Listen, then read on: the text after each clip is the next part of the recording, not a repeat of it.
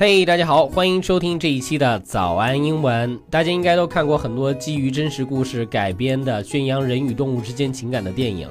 那么今天呢，Alan 就要和我们的美国朋友 TJ 聊一个非常有爱的话题，聊一聊那些在美国发生的宠物帮助自己主人的感人的小故事。We talked about Americans' love of animals。我们以前聊过的这个美国人特别爱动物。那么今天呢，Let's talk about a bit about the Americans' animals' love of people, Oh yeah, an animal is gonna save his master's life, you know. like a dog. Of course, like a dog. a, a cat ain't gonna do shit. Cats suck.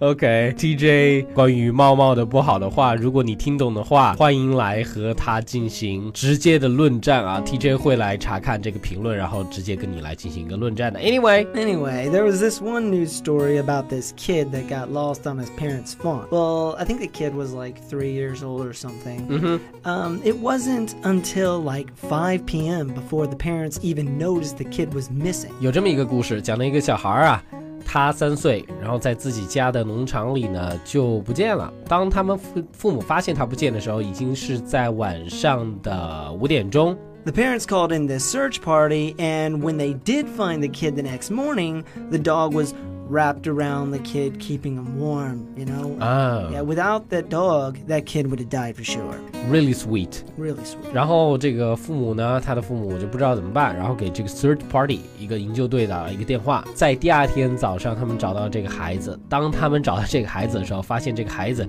被一只狗紧紧的裹住了，包裹住这个孩子。这样子呢，就能使这个孩子不至于因为太冷而死亡。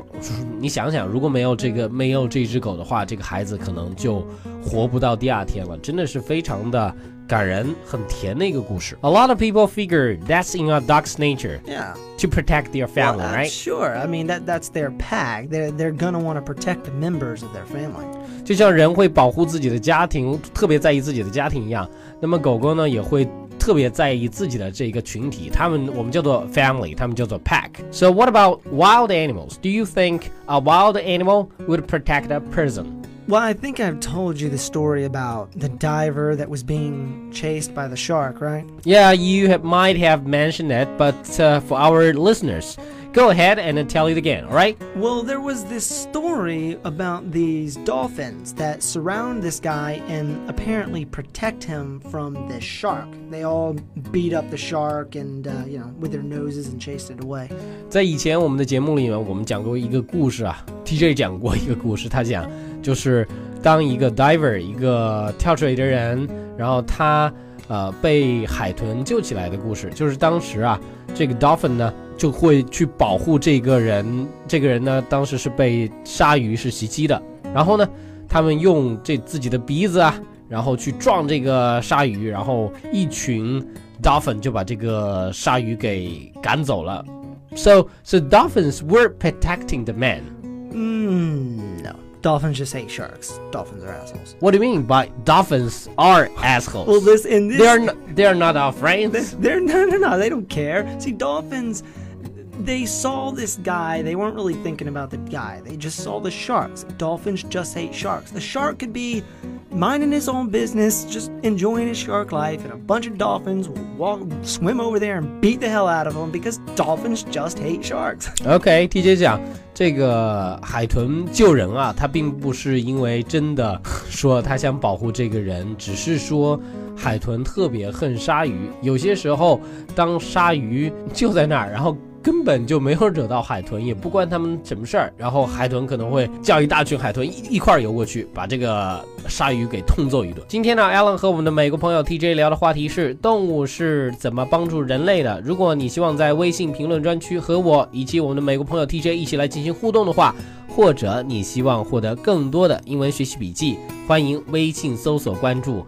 早安，英文。这么一说啊，好像那些动物其实并不像我们设想的那样，那么想去保护人类，那么希望去营救我们。有些时候可能只是，很多时候或者说很多时候只是巧合而已。就是说，他们比如说这个 dolphin，他们只是不喜欢鲨鱼，然后正好就救救了人，然后我们就想，哎，这个 dolphin 真是乐于助人啊。So maybe the wild animals don't care so much about us, right, TJ? Well, there's this one occasion where this family was at a zoo, and their little boy had fallen into the gorilla cage. Oh, that was dangerous. 哎呀有这么一个情况，就是说有一次一家人呢，然后在动物园里，然后这个小小 boy 呢，小男孩不小心就掉到了这个 gorilla 的 cage 里面。gorilla 我们知道这个是哦，gorilla 就是什么大猩猩。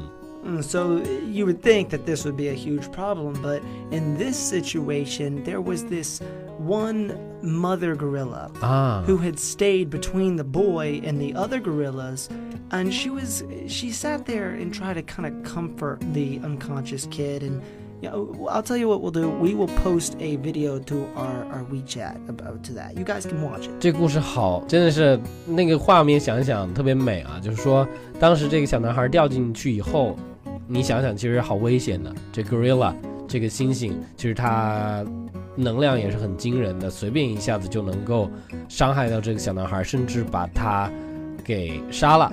但是当时呢，这个情况是有一个母猩猩，然后他抱着那个孩子安抚他，有一个 video，我们有一个视频，然后我们传到我们的公众微信以及我们的微博，大家欢迎过来看。如果你在我们的微博来搜索我们的话，搜索“早安英文”四个字就可以在新浪微博找到我们。如果你希望来看这样一个视频的话，也可以在微信里面搜索“早安英文”四个字，也可以找到我们。All right, for the sake of our listeners, Mm-hmm. could you describe a little bit about that video, TJ? Well, sure. I- It was. Uh, it's very interesting. The the kid is playing around. Well, he falls and, and he gets knocked unconscious. 嗯哼，那个小孩掉下来以后呢，然后 他一下子就被撞到头了，就失去了意识。 Well, this one gorilla starts running towards him, and of course, people are freaking the hell out because they think, you know, this this gorilla is going to use this kid as a toy or something. 然后这个时候，一个 gorilla，一个猩猩就过去了，一个大猩猩，然后大家会觉得好危险啊，是不是他要把这个小孩拿起来玩儿，或者说伤害他怎么样？ But to everybody's surprise, what happens is the gorilla sits there with the boy and just kind of massages his back, rubs his back very gently, very motherly. 然后这个时候呢，这 gorilla 这个猩猩把这个小孩捧起来，轻轻地抚摸他，就像就像妈妈一样，就是就像人类的妈母亲一样，然后去安抚这个小孩子。 I mean, I I would really, really suggest everybody to actually watch the video so that you can get a real understanding on how sweet of a situation this wound up being. Yeah, for me, it's it's really sweet. Very kind. Yeah，真是一个特别特别棒的一个视频。然后虽然我现在没有看到，我暂时还没有看到，因为 TJ 也是刚才在节目里才提到的。呃，他建议大家都应该好好的来看一下这个视频。我也 下了节目马上去看一下我们这个视频，我觉得真的是非常的非常棒，非常的感人。So remember, guys, treat your animals good because chances are they're gonna treat you good too.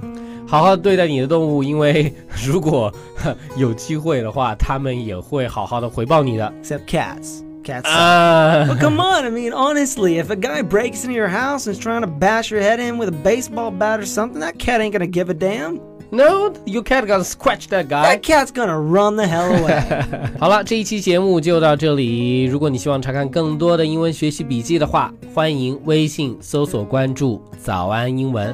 另外啊，我们热血教师成长计划课程已经上线了，限时特惠中，六百块钱你就可以从零基础一直学到高级以及商务英语。如果你想要了解更多的课程信息的话，欢迎微信搜索关注“早安英文”，回复阿拉伯数字一就可以了。我是 Alan，拜拜。and this has been TJ. 下期见.